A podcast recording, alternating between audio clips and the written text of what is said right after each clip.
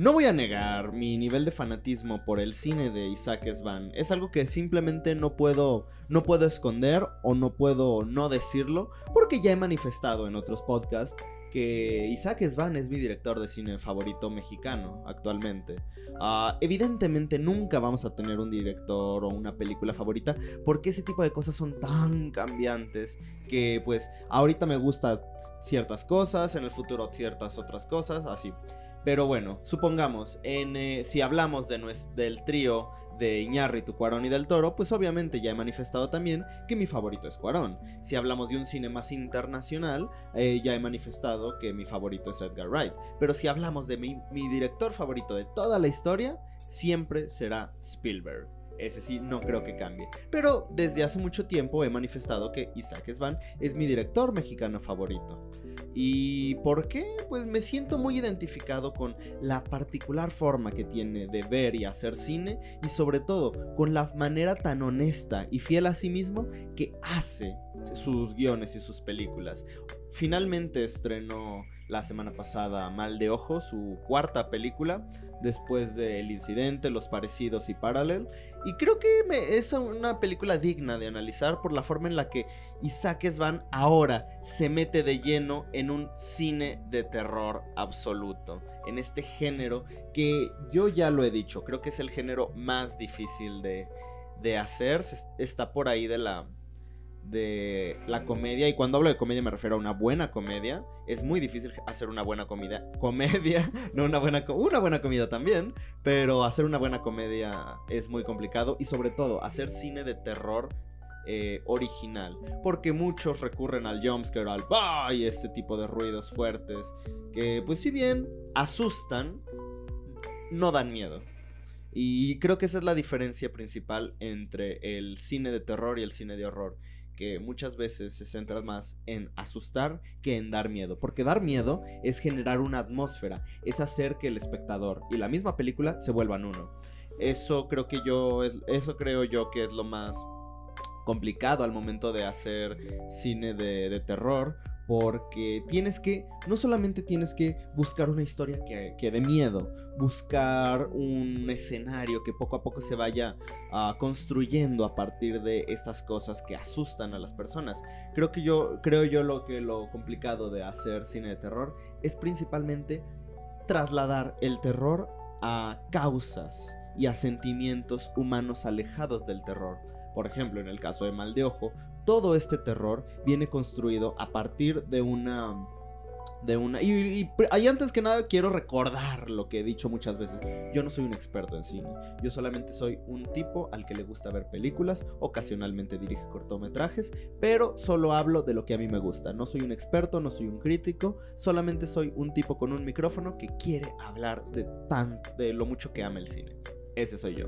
Pero bueno, eh, lo que les decía, eh, esta historia se construye a partir de una relación familiar y esta cercanía que se tiene con los abuelos. Sin embargo, desde el punto de vista folclórico y del argot mexicano, son las brujas, cómo las percibimos culturalmente. Y creo que eso es lo más, interesante, la forma en la que Isaac Svan toma este concepto de las brujas, pero toma el concepto y aparte añade un poco de, lo, de este misticismo y esta leyenda que él va creando. Entonces, no digo que es una apropiación, pero se vuelve una visión única de las brujas por parte de, de este director. Y creo que es una es una manera muy original de contar este tipo de cosas. Ya lo hemos visto con cómo la gente o reinventa a monstruos clásicos. Por ejemplo, vampiros, momias, etcétera, etcétera, etcétera. Porque pues, si bien ya sabemos, ya conocemos el mito del vampiro de las grandes obras literarias que, que existen, pues siempre está bien ver una visión única y personal de que se tiene en torno a eso. Ah, por ejemplo, hay una película, oh, no recuerdo el nombre. Uy, es que esa película justamente es una reinvención acerca de una mezcla entre lo que es un vampiro y lo que es la parálisis del sueño.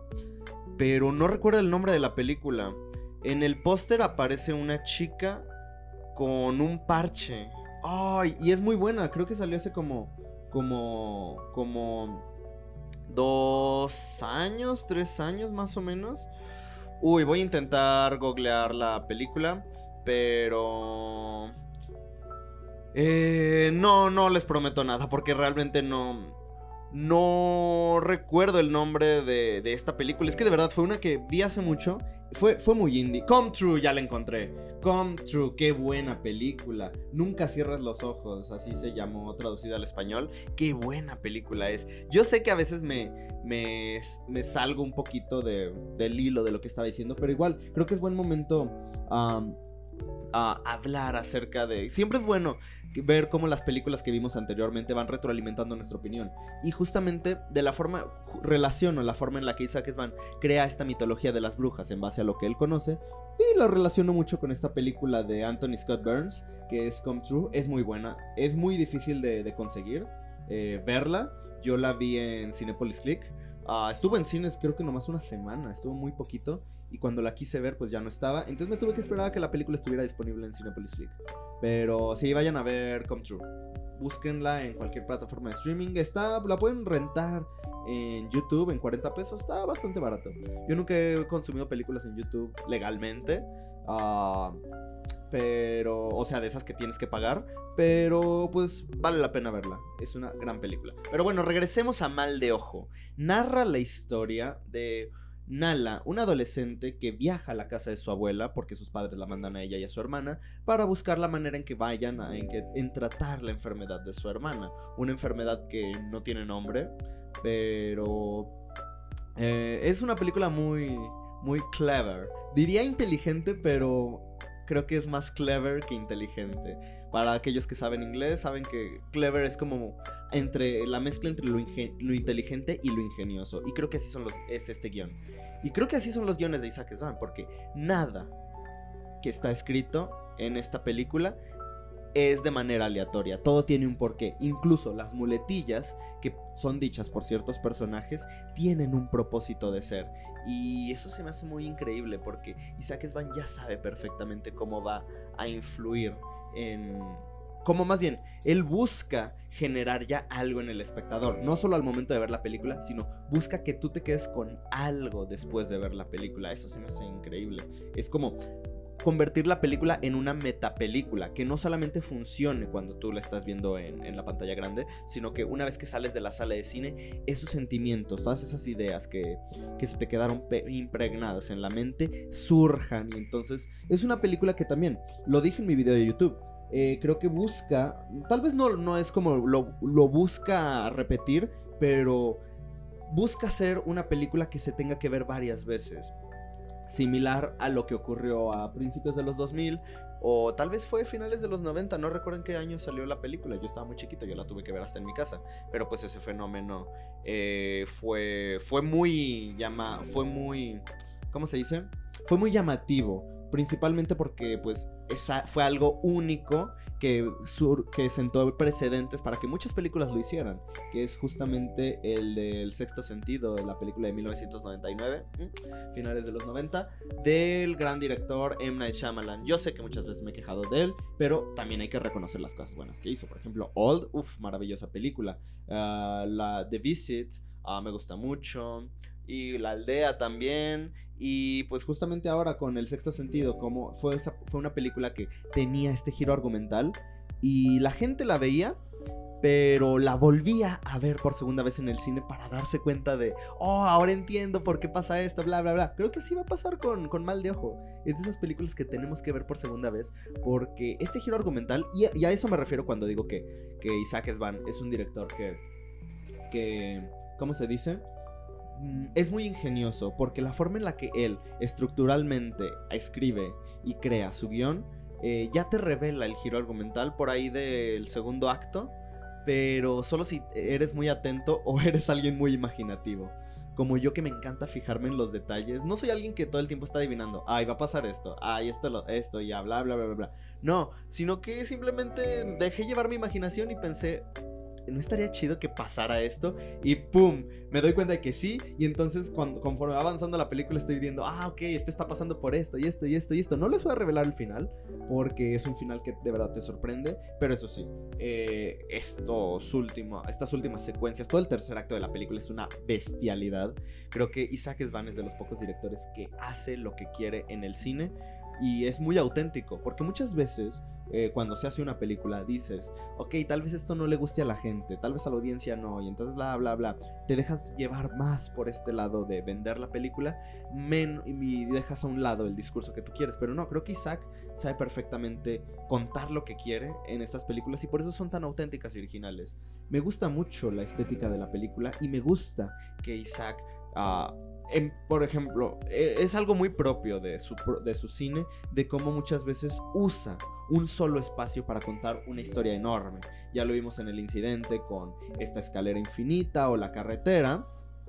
Y ya lo vimos en los parecidos, en esta estación de, autobuses en México en pleno auge de, la, masacre, de la masacre de Tlatelolco. Y ahora lo narra en un, en un, mismo espacio, o al menos la mayor parte de la película se centra en un mismo espacio, pero es un espacio mucho más grande. Y no por ser más grande significa que la película es más grande, sino que aprovecha mucho mejor el espacio. Ahora es una casa, pero no solo la casa, sino también las zonas aledañas como el bosque, etc. Eso se me hace increíble porque aprovecha un solo espacio para crear, contar una historia increíble. Yo hace tiempo tuve una charla con Isaac en un cineclub de... Uh, no recuerdo el nombre, fue, es de Cine Premier. Creo que es Arturo, Arturo Hernández. Arturo... Uh, sí, no, Arturo Magaña Arce. Arturo Magaña Arce. Tuve la oportunidad de participar en un cineclub de él y tuvimos una charla con Isaac y justamente yo le, pregunté a Isaac eso acerca de su, de su fanatismo por contar esas historias y después cuando me contó la respuesta, me, dio su respuesta, yo le dije, tienes que ver este episodio de Doctor Who, este mítico episodio del décimo Doctor interpretado por David Tennant, que ocurre solo en un avión. Entonces hay como una fuerza maligna que hace que todos estén repitiendo, que se va robando la, el cuerpo y la mente de las personas y entonces empiezan a repetir los diálogos. ¡Wow! ¡Qué, qué bestialidad de episodio! Se lo recomendé a Isaac también. No sé si lo llegó a ver o no. Pero, wow, qué gran episodio. Doctor Who es una de las series más increíbles en términos de crear este horror. Pero un horror muy, muy... Ay, muy austero. No necesita crear grandes monstruos porque los crea, monstruos y aliens pero el, horror que crea se centra más en, en cómo, son los, cómo reaccionan los humanos con el ambiente. Ah, vean ese episodio de Doctor Who. Eh, ahorita les digo cómo se llama el episodio. Es de la. Es de la temporada donde Donna es la acompañante. Eh, y justamente es con David Tennant siendo el décimo doctor. El episodio se llama. Oh, no, no, no. No, no recuerdo el nombre, no recuerdo el nombre. Eh, vamos a buscarlo, vamos a buscarlo. Porque si no me gusta. No me gusta. Ah, Smile, el segundo episodio de la décima temporada. No, bueno, ahorita, ahorita lo buscaré. Ahorita lo buscaré. Pero es muy buen episodio, la verdad. Eh, bueno, entonces, el punto es. Ah, Mal de Ojo es una gran película. Me gusta seguir viendo este tipo de cine mexicano de terror.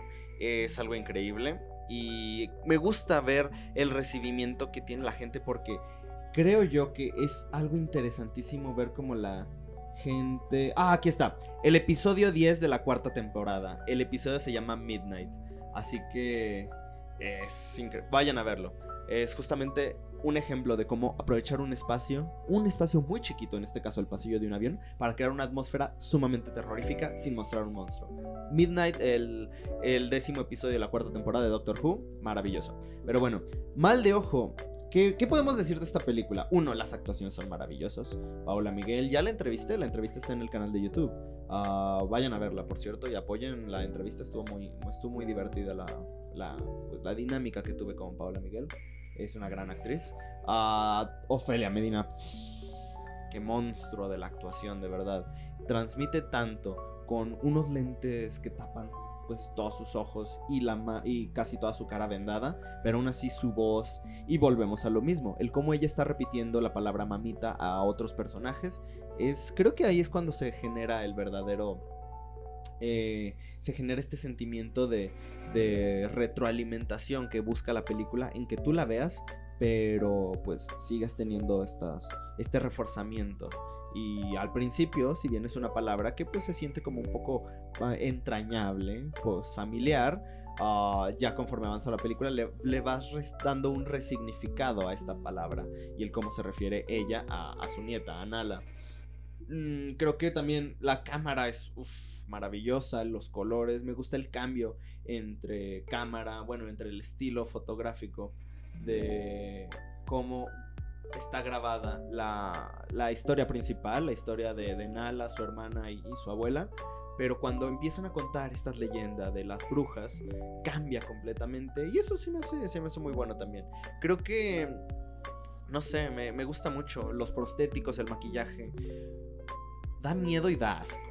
Pero justamente porque la película busca eso. Da, da, da asco porque de verdad da. Uh, no sé. Yo soy de esas personas que me encanta ver cine de terror y gore y ese tipo de cosas, pero esta película hizo que me tapara los ojos en algunos momentos.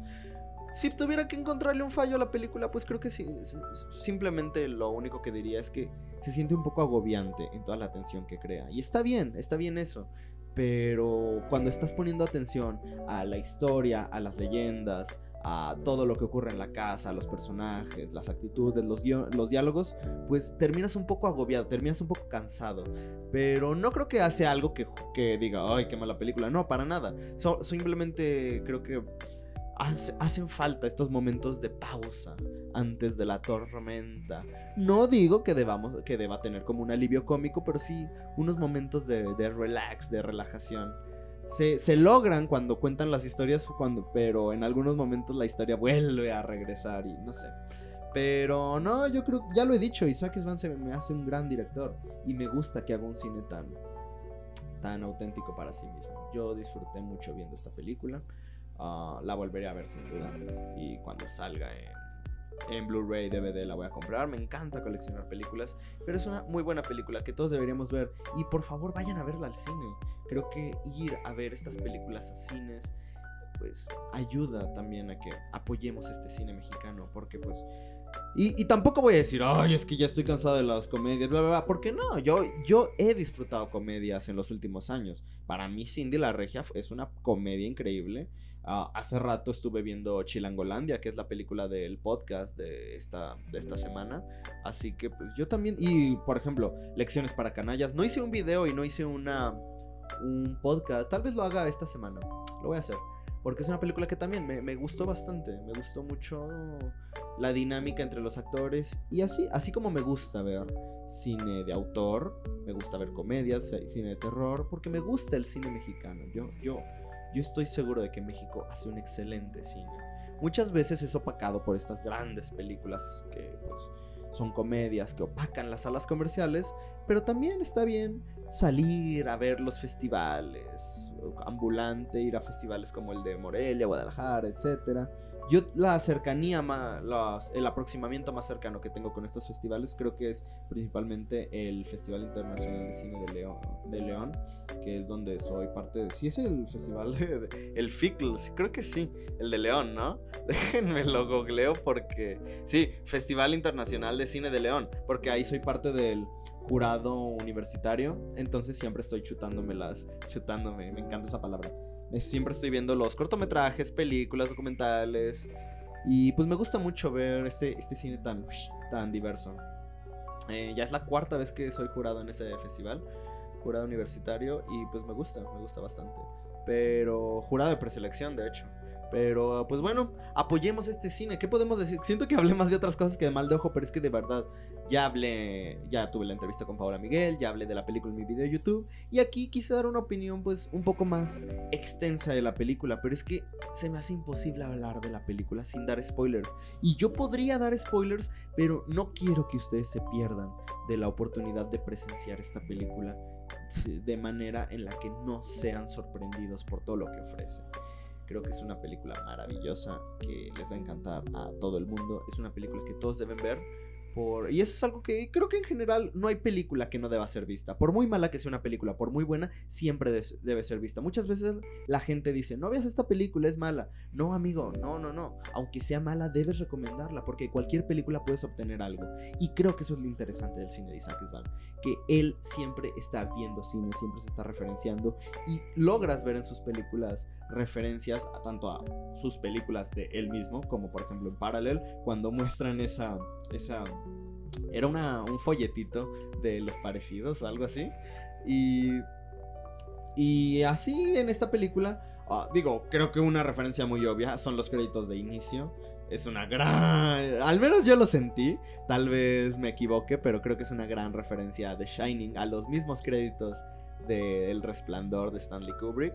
También hay otra referencia al final de la película al Resplandor, pero hay... No sé.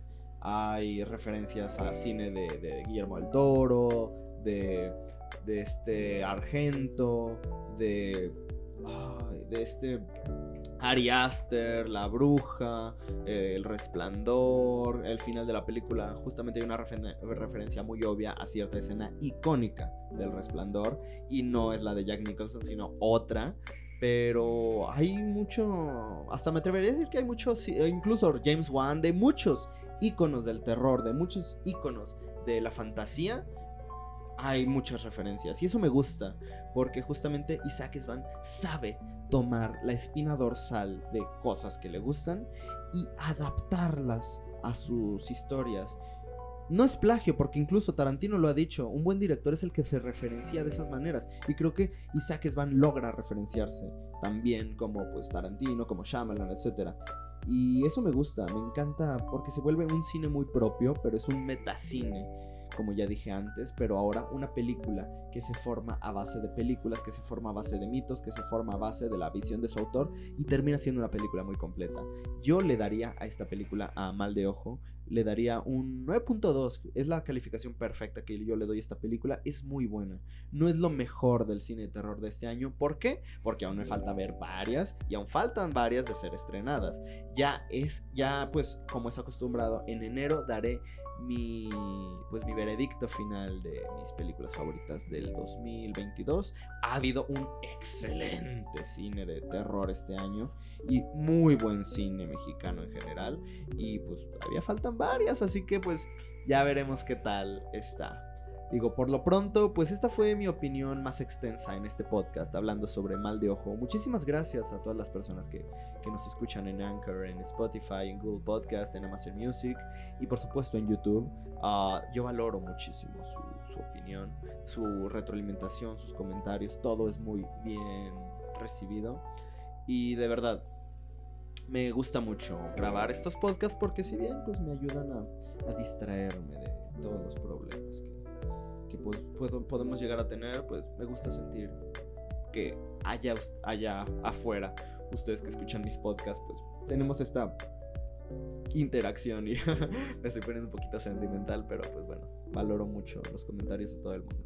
Eh, pues nada, si quieren formar parte del Cineclub que tenemos de nuestro podcast, manden un mensaje a cualquiera de nuestras redes. Soy Hubis en Instagram, Hubis en Twitter, o Cineclub Podcast en Facebook, Cineclub News en Instagram, o comenten en nuestro canal de YouTube y los añadiremos a nuestro grupo de WhatsApp totalmente gratis para que pues se unan y veamos una película cada semana y la discutamos en videollamada. Así que pues nada, esta fue mi opinión, este podcast sobre Mal de Ojo. Vayan a verla en cines, apoyemos cine mexicano. Eh, se van a seguir, van a seguir estrenándose un montón de películas, no solo de terror, de distintos géneros mexicanas. Y pues hay que apoyar, hay que apoyar de verdad a este cine mexicano. Es increíble. Hay que demostrar nuestro apoyo a estas producciones de nuestro país y vamos a ver Mal de Ojo a Cines, que es una gran película que yo les recomiendo a todos. Esto fue el podcast de Cine Club de Mal de Ojo. Mi nombre es Alan Juvenal y por supuesto les recuerdo que no olviden ir al cine. Muchas gracias por escucharme y nos vemos en nuestro siguiente podcast. Aquí tenemos cine latinoamericano. Comercial. De oro.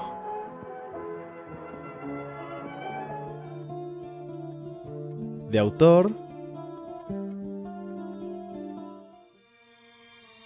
Documental. De culto. Experimental. Cine Club, un espacio para todo el cine.